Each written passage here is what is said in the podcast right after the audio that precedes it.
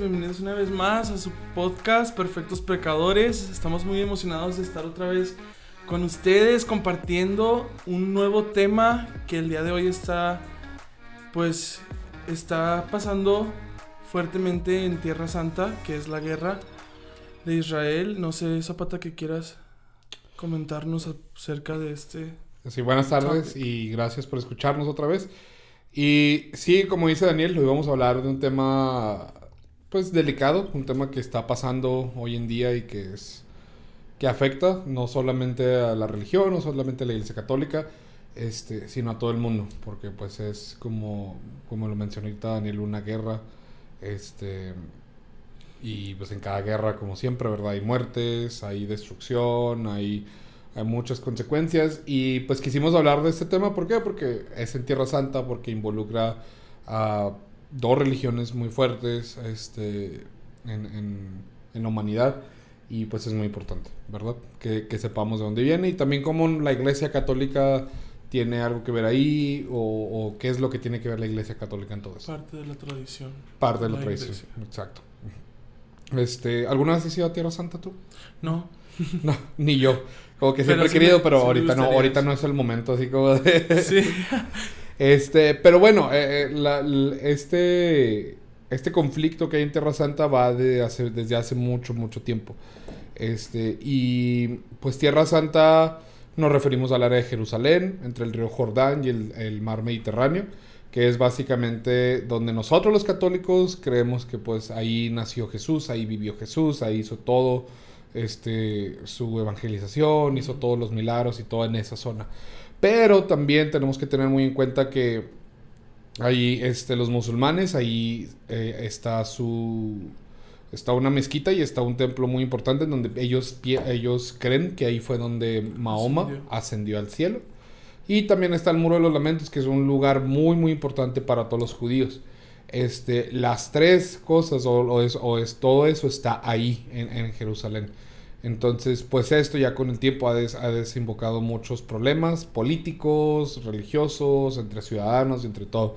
Entonces, pues sí, ahorita vamos a tratar de darles una explicación, obviamente muy... Breve. ajá, un poco breve, no, no somos expertos, esto simplemente nosotros pusimos a estudiar este, bastante y a colectar información y se los vamos a presentar de una manera un poco fácil, un poco este, para que se entienda nada más y luego ya vamos a discutir un poco más de, de la iglesia y de qué, qué, rol tiene la iglesia y todo eso. ¿Te parece? Sí. Ok. Bueno, esto, eh, el conflicto tiene origen a finales del siglo XIX, en donde se creó un, un movimiento este, del sionismo. El sionismo era un movimiento que buscaba que se creara un Estado para el pueblo judío este, para que los judíos pudieran vivir en armonía como ciudadanos, como un pueblo totalmente libre. Este, porque si no recuerdan, ese, en, ese, en esos momentos y por mucho tiempo, hasta la Segunda Guerra Mundial, que fue el apogeo, hubo un movimiento antisemático también, que era, el movimiento antisemático es la no aceptación de los judíos, ¿verdad? Que los judíos no, no, deben de existir, o, y discriminación a los judíos, este, pues todo lo que pasó en la Segunda Guerra Mundial, los campos de concentración y todo eso. Entonces, ese movimiento antisemático era muy fuerte. Entonces, el sionismo es, es, como una, un contraataque a eso, en donde, ok, los judíos también somos importantes, son importantes y tenemos que tener un Estado. Entonces, en ese momento se tuvo muchas conversaciones y se empezaron a decir, ok, ¿en dónde puede ser este Estado? Hubo varios lugares en donde se, en donde, en donde se podían, este, uh, asentar. Literal, eran, eran, eran en diferentes continentes y todo. Ah, pero todo empieza en la Primera Guerra, pasa la Primera Guerra Mundial y es cuando se hace un, desastre. Entonces, en la Primera Guerra Mundial, pues hubo muchos países involucrados. Y este, cuando se acaba la Primera Guerra Mundial, el territorio de Israel, en, en donde está ahorita Jerusalén y Tierra Santa, que pasa a administración del Reino Unido el Reino Unido empieza a administrar ese, ese, ese territorio. Y el Reino Unido hace la declaración de Balfour. En la declaración de Balfour, el Reino Unido le dice al Estado judío, ok, este es tu territorio, aquí puedes tener tu Estado judío. Pero siempre vas a tener que respetar a los palestinos. Siempre tienes que respetar a los árabes. ¿Por qué? Porque también es, territorio compartido. ¿verdad? O sea, no puedes pasar la ley internacional, no puedes hacer esto, lo otro, pero aquí está tu estado. Entonces, pues sí, para los judíos fue una, una ganancia, están ahí y todo, pero para los árabes palestinos que estaban en el área, pues no fue algo muy bueno. Este, No les en- agradó. no les agradó bastante. ¿Por qué? Porque para los judíos era una ganancia, para los palestinos árabes era una pérdida. ¿Por qué? Porque ese territorio pertenecía a sus ojos, pertenecía a ellos nada más. Entonces, pues ahí, este, los judíos empezaron a mover ahí, empezaron a sentarse y todo. Y hasta que después de la fina- del final de la guerra de, de la Segunda Guerra Mundial ya había 600 mil judíos en ese territorio. Esto hace que aumenten las tensiones nada más entre los palestinos y los judíos. Y empiezan los confrontamientos de repente, ¿verdad? Este, y hubo, tan, hubo muchos confrontamientos, ya se empezó a escalar mucho, hasta que en 1947 la ONU dice, ok, la ONU vamos a meter parte, que pues la ONU está conformada de todos los países, de muchos países del mundo, este, en donde dice, ok, vamos a, a limitar lo que es el Estado judío y vamos a limitar lo que es el Estado de Palestina. Pero otra vez a los palestinos no les pareció la idea. ¿Por qué? Porque ese territorio ellos, ellos lo querían de ellos totalmente, no querían compartirlo. Y a los judíos sí estaban contentos con la ONU porque dicen, ok, aquí ya me van a limitar. Total, por esa, por esa ah, falta de acuerdo, pues la no se pudo aplicar nunca el, el plan de la ONU. Nunca se implementó. Sino que hasta 1948, el 14 de mayo, se funda el, el- el el dirigente de, del- de los judíos, que en ese momento era David Ben, Ben-Gurion, Ujú. dice un día, y por sus ganas y porque él quiere, declara a Israel como la capital del Estado judío. Entonces, cuando Israel estaba dividido por palestinos y por todos. Este, entonces al siguiente día, cinco países árabes le declaran la guerra a Israel porque el presidente o el, el- el dirigente de, los judíos del líder dijo esto es. Y al día siguiente cinco países le declaran la guerra y empieza la guerra árabe-israelí en 1948. Bueno, entonces, a pesar de que Israel le, le, le declararon la guerra a cinco países árabes, Israel sale victoriosa de este primer enfrentamiento. Este, y pues obviamente eso deja muchos desplazados, deja 750 mil palestinos que tuvieron que desplazarse, que perdieron sus territorios. Este, que hoy en día esos 750 mil palestinos llegan casi a 5 millones de refugiados. Entonces por eso es que ahorita el, el- el- el conflicto es muy grande y ha escalado tanto, porque ya viene cargando desde hace 70 Sí. años. Este, después de eso hay otros conflictos todavía, ¿por qué? Porque la situación es muy tensa. En 1956 este, o- eh, hay, una, hay una guerra de nueve días entre Egipto e Israel por el canal de Suez. En 1967 es lo que se llama la guerra de los seis días, porque Sí, dura sí. siete días. No es cierto, porque dura seis días. este, y ahí Israel ocupa el territorio, incluyendo la península de, de Sinaí. Ahí otra vez Israel le dice a Egipto, ¿sabes qué? Quítate, yo agarro todo, Bye. todo es mío. O sea, Israel es bien poderoso. Hazte un lado que. Sí, Israel es bien súper poderosote. Y en 1973 el- se llama el Yom Kippur, que es entre Egipto y Siria contra Israel. Y ese, ese conflicto dura 20 días. Este, entonces hubo muchos, muchos conflictos, las tensiones estaban muy fuertes y todo, hasta 1978, en donde el primer país en firmar un tratado de paz es Egipto con Israel. O sea, Egipto traía, traía cargando mucho conflicto por el- la península de Sinaí, por lo que es el, el canal de Suez y todo eso, que es un, un punto muy estratégico para comercio, para todo esto. Entonces, en 1978, Israel dice, ¿sabes qué? Vamos a, vamos a firmar un tratado de paz, Egipto acepta. Entonces, Egipto recupera Sinaí, este, pero renuncia a Gaza. O sea, es gan- ganando y ganando, ¿verdad? Sí. Renuncian a Gaza, pero ganan la, la península de Sinaí. Entonces, Gaza, lo que es Gaza, que es ahorita donde está todo el, el- el conflicto, y Cisjordania, que, antes es, que hoy es la capital de, de Palestina, este, están bajo control de Israel y bajo el control nacional de la Palestina. Se dividen, el, se dividen el- la administración de eso. Entonces, así vamos, ya, ¿verdad?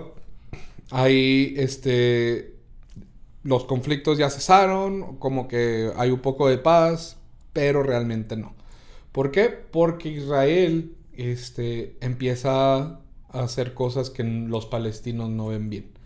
este, desde esos tratados de paz en 1978 y todo, eh, Israel empieza a hacer lo que le llaman los, los asentamientos o las colonias judías en Palestina. Que es que literalmente los judíos hacen asentamientos o comunidades dentro del territorio de Palestina, diciendo que antes de que se firmaran los tratados de paz y todo, esos territorios no tenían dueño y que por eso ellos pueden estar en eso. Pero ahí es donde hay una discrepancia muy grande entre muchos otros países y entre otros muchas personas donde dicen es que eso va en contra de la ley internacional. Es como invadir. Es como invadir, es una invasión literalmente a otro estado y a, otro, y a todo esto. Entonces, pues eso obviamente, o sea, imagínate que aquí en El Paso de repente llega a otro país y hace una colonia así en medio del freeway. ¿Verdad? Y tú ya tienes que darle la vuelta a todo el freeway porque ya hay alguien ahí. O sea, literalmente eso es. obviamente lo estamos exagerando y todo. Pero así es, o sea, esas comunidades están, están gobernadas por Israel, o sea, hay militares de Israel cuidando eso y están en medio de la ciudad, literalmente. es como si una iglesia cristiana viene y pone una oficina aquí en la diócesis, pues. Exacto, claro, o sea, no va, o, sea, te está, te está invadiendo, te está literalmente incomodando, pues, a tu espacio, a, algo que es tuyo. Entonces, desde 1967 esas colonias empiezan a, se empiezan a ser muy populares, se empiezan a hacer como que más gente se va, se va haciendo, se va uniendo. uniendo y todo eso. Entonces, pues ya, obviamente todo esto empieza a hacer que el conflicto incremente, que las tensiones se incrementen. Este, los palestinos dicen que estas comunidades uh, es un impedimento para el Estado propio. ¿Por qué? Porque, ok, los judíos ya tienen a su Estado, que es Israel y todo, pero los palestinos también querían ser reconocidos como un Estado. Los musulmanes eh, eh, árabes querían ser eh, reconocidos como un Estado, como el Estado de Palestina. Entonces, todas estas tensiones provocó que en 1993 hubo un tratado de paz de la OLP Israel. La OLP era un grupo extremista eh, de Gaza, que era, era muy, muy extremista. Eh, la OLP era los que administraban en ese momento Gaza. De hecho, a la OLP se le atribuyen unos ataques terroristas en Múnich, en donde asesinaron creo que a 12, a 12 atletas en las Olimpiadas. Entonces, a Israel no le importa esto y de todos modos hace una, hace una, una unión o un tratado de paz con ellos. Este, pero la OLP, la OLP, algunos países la consideran terrorista y otros países la consideran como, como algo bueno, como un estado en que realmente quiere hacer a Palestina. ¿Por qué? Porque la OLP ha hecho muchos movimientos sociales en Palestina, literalmente ha hecho muy buen trabajo con, con las comunidades, lleva servicios sociales, ha traído atención médica, ha, ayudado al Estado de Palestina a crecer, ¿sí? Obviamente tiene sus manchas y todo. Entonces, por eso es, hay mucha división de, pensamientos en eso. Sino que en, el, en, este, en ese tratado de paz, la ONU, este, o 139 países de los 193 que, que están en la ONU, reconocen al Estado de Palestina como un país, como un Estado. Lo reconocen y lo aceptan. Sí, este. Entonces ya está el Estado de Israel y ya está el Estado de Palestina. Pero Palestina, este, después del tratado, se va a segmentar o se va a dividir en tres, en tres áreas. Ellos le llaman área A, B y C. El área A está totalmente regida y totalmente dirigida por la Autoridad Nacional Palestina. Es su Estado. El área B es la Autoridad Nacional Palestina, pero también con control militar Israel. Y el área C, que es totalmente control militar de Israel. Entonces, pues obviamente esto no resuelve nada. ¿Por qué? Porque Israel todavía está dentro de Palestina. O sea, Israel todavía está muy metido en los territorios. La OLP estará contenta y todo, pero la gente de todos modos no le gusta. Este, y todo esto desde 1993 hasta el 2002 empieza, todavía hay, hay, mucho conflicto, hay peleas entre ciudadanos, no había escalado nada, sino que hasta el 2002 este, los judíos o Israel empieza a hacer algo que, que, no le cae muy bien a los, a los palestinos y esto les va a resonar mucho porque Israel empieza a hacer un muro. Israel empieza a hacer muros alrededor de sus comunidades y alrededor de, de su frontera. Pero muros así como los que vemos aquí en las fronteras. Sí, muros súper grandes para evitar el contacto con palestinos, para evitar todo. Entonces, pues obviamente eso fragmenta mucho el territorio de Palestina y no es bien visto por nadie. Este, no es bien visto por la comunidad, no es bien visto por la ONU, no es bien visto por muchos países. Este, de hecho, hay muchos países que, que se han levantado y han dicho, ok, Israel no hagas eso, eso va contra la ley internacional, no se debe hacer y todo, pero Israel de todos modos. Entonces, obviamente esto ya desencadena muchas otras cosas, desencadena más conflictos, problemas. internos entre ciudadanos y todo, ¿por qué? Porque hay mucho descontento. Sino que en el 2000, dos años antes de que se empiecen a construir estos muros, el primer ministro Ariel Sharon, que era el primer ministro de los judíos, en, un, en una campaña política, en este, visita una mezquita. Una mezquita es el templo de los musulmanes, en donde van a orar y todo. Y pues obviamente esto genera una, un enojo enorme entre los palestinos y empiezan este, una antifada. La antifada son levantamientos de los palestinos en contra de los judíos civiles. Entonces, en el momento que esta persona pisa la mezquita, se levantan y empieza una guerra entre civiles, este, entre judíos y palestinos porque fue mucho, ya fue demasiado, ya los palestinos estaban tan hartos y eso fue como una falta de respeto para, para ellos. Entonces empiezan estas entifadas desde el 2000 al 2005, hay entifadas, hay rebeliones de ciudadanos, hay confrontamientos entre pues, literalmente vecinos judíos y palestinos, o sea, literal. Este, porque también en esas colonias, si, si Israel decía, este territorio es de nosotros y tú estabas viviendo ahí, automáticamente Israel te sacaba y ya no te dejaba vivir ahí. Este, literal, la otra vez estaba viendo un documental en donde hay una persona que él construyó su casa y todo. En el momento que terminó de construir su casa, Israel declaró que ese territorio era de ellos, como una colonia, y mandó a alguien más a vivir a esa casa, a un judío. Y a esa persona, a ese palestino ya no lo dejaron vivir ahí. Entonces, sí, como que están, había mucha, mucha tensión. Entonces, pues estas entifadas ya fueron algo que, que fue muy común. De hecho, hubo muchos videos virales, yo me acuerdo hace mucho, este, en donde hay un carro que le están aventando piedras, un carro militar así. Ah, sí. Este, ah, ya estaba muy, muy, muy, este, descontrolado. Muy descontrolado todo.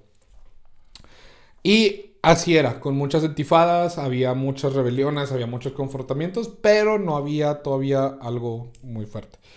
Este, ya después de ahí nos pasamos al 2017.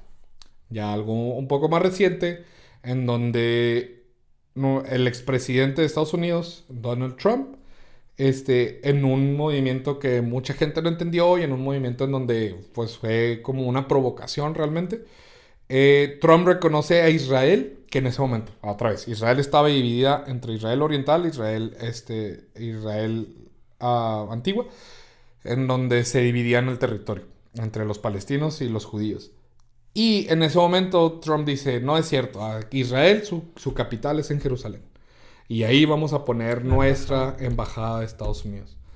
Entonces ese movimiento fue como una provocación, fue desató caos, obviamente puso, eh, eh, crecieron las tensiones y empezaron, empezaron muchos confrontamientos de Israel y todo. Sí, entonces pues ya a partir de ahí ha, estado muy tenso, ha estado muy, muy fuerte. Recientemente hubo bombardeos de, de Gaza hacia Israel, este, en donde Israel ha contestado con estos misiles, ha contestado este, pues diciendo que, realmente, que Gaza está haciendo algo, ataques terroristas, que los palestinos, que la OLP otra vez está haciendo ataques terroristas y que pues ellos están defendiendo, están, están defendiendo a su gente.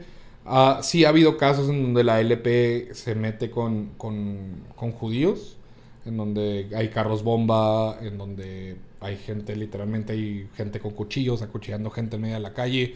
Este, ¿Por qué? Porque la OLP, pues, esa es su manera de, de, de pues, de, de, de, estar en desacuerdo, pues, con todo lo que está pasando en Israel y todo. Entonces, yo sé que fue mucha información, no sé si me fue muy rápido. ¿Tienes alguna pregunta, Daniel, o algo que no haya quedado claro? No, no, nomás quería decir como que lo vemos muy seguido, ¿verdad? Que se empieza a disminuir la violencia o la controversia y de la nada vemos que escala otra vez a otra vez confrontamientos, caos y guerra. Y es una pregunta que nos hacemos constantemente, ¿cuándo va a parar? O sea, ¿qué va ¿Qué se necesita para llegar a la paz? Y es algo que es muy triste ver la realidad que estamos viviendo en el mundo. Porque muchas veces, o sea, esos ataques que dices terroristas son en los hacen en nombre de Dios o en profanan el nombre de Dios haciendo esos ataques. Sí, claro, equivocados totalmente. Eh, o sea, para quien sea es, equivocado. Y estamos hablando pues, de, tres de las religiones más grandes este, del mundo. que, eh, bueno, dos principalmente, que son los musulmanes y son los judíos. Este, y pues obviamente los cristianos también ahí tenemos la santa, eh, la tierra santa, que es donde Jesús murió, donde... Veíamos que uno de los problemas, bueno, que era que el cristianismo está disminuyendo en tierra santa, o sea... Claro. Los, habitantes cristianos están yendo por los problemas políticos o la inestabilidad económica. Y pues es triste porque ahí en Tierra Santa hay parte de, está el la iglesia del la, Santo Sepulcro, ¿no? Exacto. La, la, la, El santuario. No me acuerdo. Eh, la iglesia del Santo Sepulcro y el Calvario. Que es pues donde, en donde falleció Jesús, en donde resucitó, y todo eso. Este, y sí, pues es bien triste que, como dices, por todo esto, la segmentación y todo, pues obviamente los cristianos han, han emigrado de, Tierra Santa. Este, han emigrado de, esos, de territorios. Aparte que la gran mayoría son judíos y palestinos. Y si el conflicto es grande entre ellos, pues también eh, hay conflicto para cristianos, ¿verdad? Entonces, ahorita, hoy en día, hay una comunidad muy, muy pequeña de, cristianos en Tierra Santa. De hecho, aquí lo tenía, creo. Déjame si lo, si lo encuentro. En donde. Hoy por hoy hay 400 familias cristianas en Gaza.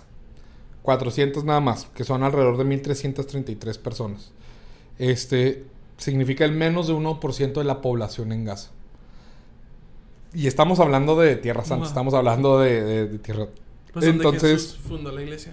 Sí, 48% de ese 1% son ortodoxos, uh, ortodoxos eh, griegos y el 38% son católicos. El resto son este, bautistas, anglicanos y todo eso. Pero es el 1% de la población. Entonces, pues ya con todo esto, con todo lo, o, sea, el conflicto que literalmente hay una guerra, ahorita están siendo bombardeados este, pues obviamente se, puede, se pueden ser desplazados y literalmente Tierra Santa se puede quedar sin, sin cristianos, sin habitantes cristianos. Obviamente, no, no es algo de vida o muerte, no es algo que hay, hay vidas que están por, medio, pero es algo simbólico también para la Iglesia Católica que pues eh, este, tiene significado. Eh, eh, cultura. tiene cultura, claro, tiene, tiene, tiene todo ahí y es algo sentimental para los católicos que también pues estábamos en Tierra Santa. Este, como le dijimos, el, todo el rollo aquí es Jerusalén. Este, porque Israel se quiere proclamar este, soberanía sobre toda la ciudad. Eso es lo que Israel quiere. que Israel quiere que Jerusalén sea toda ella, que sea su capital y todo. Control total. Este, control total, este, como también lo proclamó Estados Unidos, que dijo que iba a poner su embajada. Sin embargo, la ONU no lo acepta la ONU dice, ¿sabes qué? No, esto, esto no es, no puedes tener tu control de eso. ¿Por qué? Porque también es de los palestinos. Este, y los palestinos dicen, pues, nosotros queremos a Jerusalén Oriental, o sea, cada quien su parte. Eh, entonces la ONU dice, se tiene que resolver mediante negociación, debe haber alguna negociación y todo, pero ahorita está tan caliente todo, está tan, tan elevado todo el conflicto que pues no hay, no hay nada de entrada para negociación como le decíamos, ¿por qué Jerusalén? Porque en Jerusalén está la ciudad vieja, está en la iglesia del Santo Sepulcro, está el Calvario, que como sabemos es donde falleció y donde resucitó, que es lo importante Jesús, este, que es la base de toda nuestra religión. Está la mezquita de Al-Aqsa y el santuario del Domo de la Roca. Es una de las mezquitas más importantes para los musulmanes. Y aparte ahí es donde Mahoma ascendió al cielo, como dijimos al principio. O sea, es un lugar santísimo para los musulmanes. Este, y está el, templo de, el segundo templo y el muro de las lamentaciones, que es el lugar más importante para los, judíos. Entonces, ven, o sea, ahí te das cuenta de por qué hay tanto, o sea, por qué hay tanta interés, porque nadie quiere dejar soltar nada. Entonces, es triste, como tú lo decías, es triste que, es que por religión o por un pues Dios. Es, es triste porque en vez de que sea un punto de paz, de unidad, porque a través de, en Tierra Santa encuentras conexión de las tres religiones. Entonces, en vez de que haya paz y unidad, vemos división, guerra, sufrimiento, gente inocente perdiendo las vidas y es lo que el, llamamiento que el Papa hace a to ceasefire, ¿verdad? Que um, desmilitaricemos el corazón humano. Claro. Que sembremos amor, porque cosechando amor vamos, sembrando amor vamos a cosechar paz. Entonces es lo que el Papa y la Iglesia nos está empujando, bueno, la Iglesia Católica más bien hace un llamamiento a los líderes israelitas, a los líderes judíos, a que paren. Y luego algo que me llamó mucho la atención fue que el Papa no nada más, no sé si tú lo leíste, no nada más a los líderes ah, de Israel, sino, sino a, de todas las naciones les dijo que los problemas o la guerra empieza con el, las armas. Uh hizo un llamamiento a parar las armas. Oh, y ahorita, o sea, lo que vemos en Texas, en Texas, es de que una nueva ley donde puedes usar una... Donde puedes traer tu arma sin permiso. Sin permiso. O sea que ah, nos pone en riesgo en parte. ¿Por qué? Porque pues a través de las armas se genera violencia y confrontamientos. Entonces. Claro, claro. Ah, las armas han sido. han evolucionado muchísimo, ¿verdad? Obviamente. Y. Yo me imagino una guerra como antes, cuando lo veíamos, a golpe acá limpio con espadas. Pues obviamente no sería tan destructiva como ahorita, ¿verdad? Eso es real. Este. Y es un llamado muy, muy fuerte, pero pues sabemos que a lo mejor puede ser no muy aceptado por, por muchos países, por muchas personas, y es, un, es un llamado muy, muy difícil. Este, pero que lo, ha, que lo haga no quita que sea lo bueno o que sea lo correcto. Y pues sí, sí, sí tiene mucho que ver. Este, sobre esto de las negociaciones, pues la ONU, como les dije, piensa que esto se va a arreglar nada más negociando. Este, por, por algún tiempo se pensó que la Iglesia Católica podía ser un mediador entre estas dos, pero no, la Iglesia Católica no es, buen, no es bien vista como mediador por los judíos. ¿Por qué? Porque piensan que no son neutrales. Piensa que tienen, que apoyan un poco más a los musulmanes y hay, hay tensiones también ahí. Entonces la idea de que la Iglesia Católica sea mediadora no es, ahorita no, es una opción. Este, o no se ve como opción. A lo mejor en algún futuro se puede llegar, ¿verdad? Tenemos un líder muy, este, muy bueno, muy, muy político, pues es, muy inteligente y, y, con alguna una manera diferente de pensar. Entonces, pues quien quite que a lo mejor y, la iglesia pueda servir como mediadora. Este, porque sí, eso es muy importante. O sea, es esa Tierra Santa. Creo que yo leí algo en donde hace tiempo el Papa Francisco, junto con un líder este, musulmán y un líder judío, viajaron ahí a Tierra Santa y estuvieron ahí. Y dice el Papa Francisco, y, fue, y tuvimos un diálogo muy ameno, y tuvimos un diálogo en donde ninguno de los tres trataba de convertir al otro, sino que los tres nos escuchábamos y estábamos viviendo en comunidad. y, y, eso es lo bonito de todo eso. O sea, no se trata de que una religión acapare la otra o que te conviertas a otra religión, ni mucho menos. Este, ese, ese pensamiento no tiene que ser, sino que tiene que ser unidad con tus creencias, todo porque al fin y al cabo somos humanos. O sea, creamos lo que creamos o lo que sea. O sea, ningún fin justifica que matemos a otra persona por, por nada. Todos estamos hechos a imagen y semejanza de Dios. Exacto. Y, y yo creo que, eh, que ninguna religión, o sea, apoya que, que, se haga esto de las guerras ni nada. O no debería de apoyarlo. Entonces, pues ahorita el conflicto este, sigue. Ah, ahorita el conflicto sigue. Hay, hay días en donde para, hay días en donde sigue y todo. No se le está dando mucha transmisión este, en los medios ni nada porque pues a mucha gente no le interesa este, este conflicto. Pero nosotros quisimos hablar de esto porque es importante, es, es creemos que fue que es relevante, que es que es bueno que lo sepamos, que es bueno que estemos informados de lo que está pasando, que es bueno hacer oración por esos países. Este, porque hay niños, hay familias que están que son inocentes totalmente que están siendo afectadas por esto. Este, los bombardeos pues obviamente a un, bombardeo por más que sea totalmente enfocado en terroristas, en agrupaciones este, militares, pues obviamente nunca sabes si hay, si hay inocentes ahí o cuántas personas estás a llevar de inocentes. este, cuántas personas afectas, aparte de eso, la, los desplazados que va a haber, o sea, gente que literal de un día para otro tiene que agarrar sus cosas y salirse de su casa, este, refugiarse, las iglesias están sirviendo como refugio para muchos palestinos, para muchos judíos, entonces no es algo que podemos voltear la cara y decir no está pasando, es algo que realmente está pasando y, y es algo que, pues, que afecta o que puede llegar a afectar. Aparte, obviamente, que si esto llegara a escalar, y que otros países se involucren, ¿verdad? Que ojalá y no, que ojalá y no pase, pues tenemos, eh, creímos que era importante que, ustedes lo sabían. Sí. Y unirnos en oración, como decías. Claro, unirnos en oración siempre es, este, la oración es muy poderosa, más cuando se hace en comunidad, más cuando se hace todos enfocados en algo. Entonces, este, hoy es el momento de demostrar que, que, queremos esa unidad, que, que, estamos dispuestos a esa unidad, como lo dice el Papa Francisco, y no, no, no a simplemente rezar por otro cristiano, no a simplemente rezar por las personas que se asemejan a nosotros. Buscamos la paz. Sino a por la paz, y la paz incluye a quien sea. Este, Cualquier otra religión, cualquier otra raza, cualquier todo.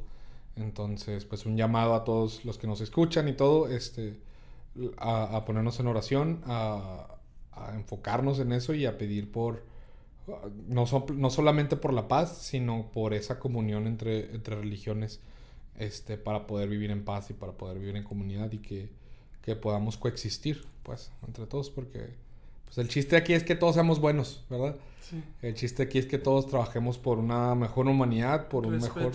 Y el respeto a la dignidad del ser humano y para todos así poder llegar al cielo. O sea, esa es la clave para todos todos ser buenas personas para todos llegar allá arriba.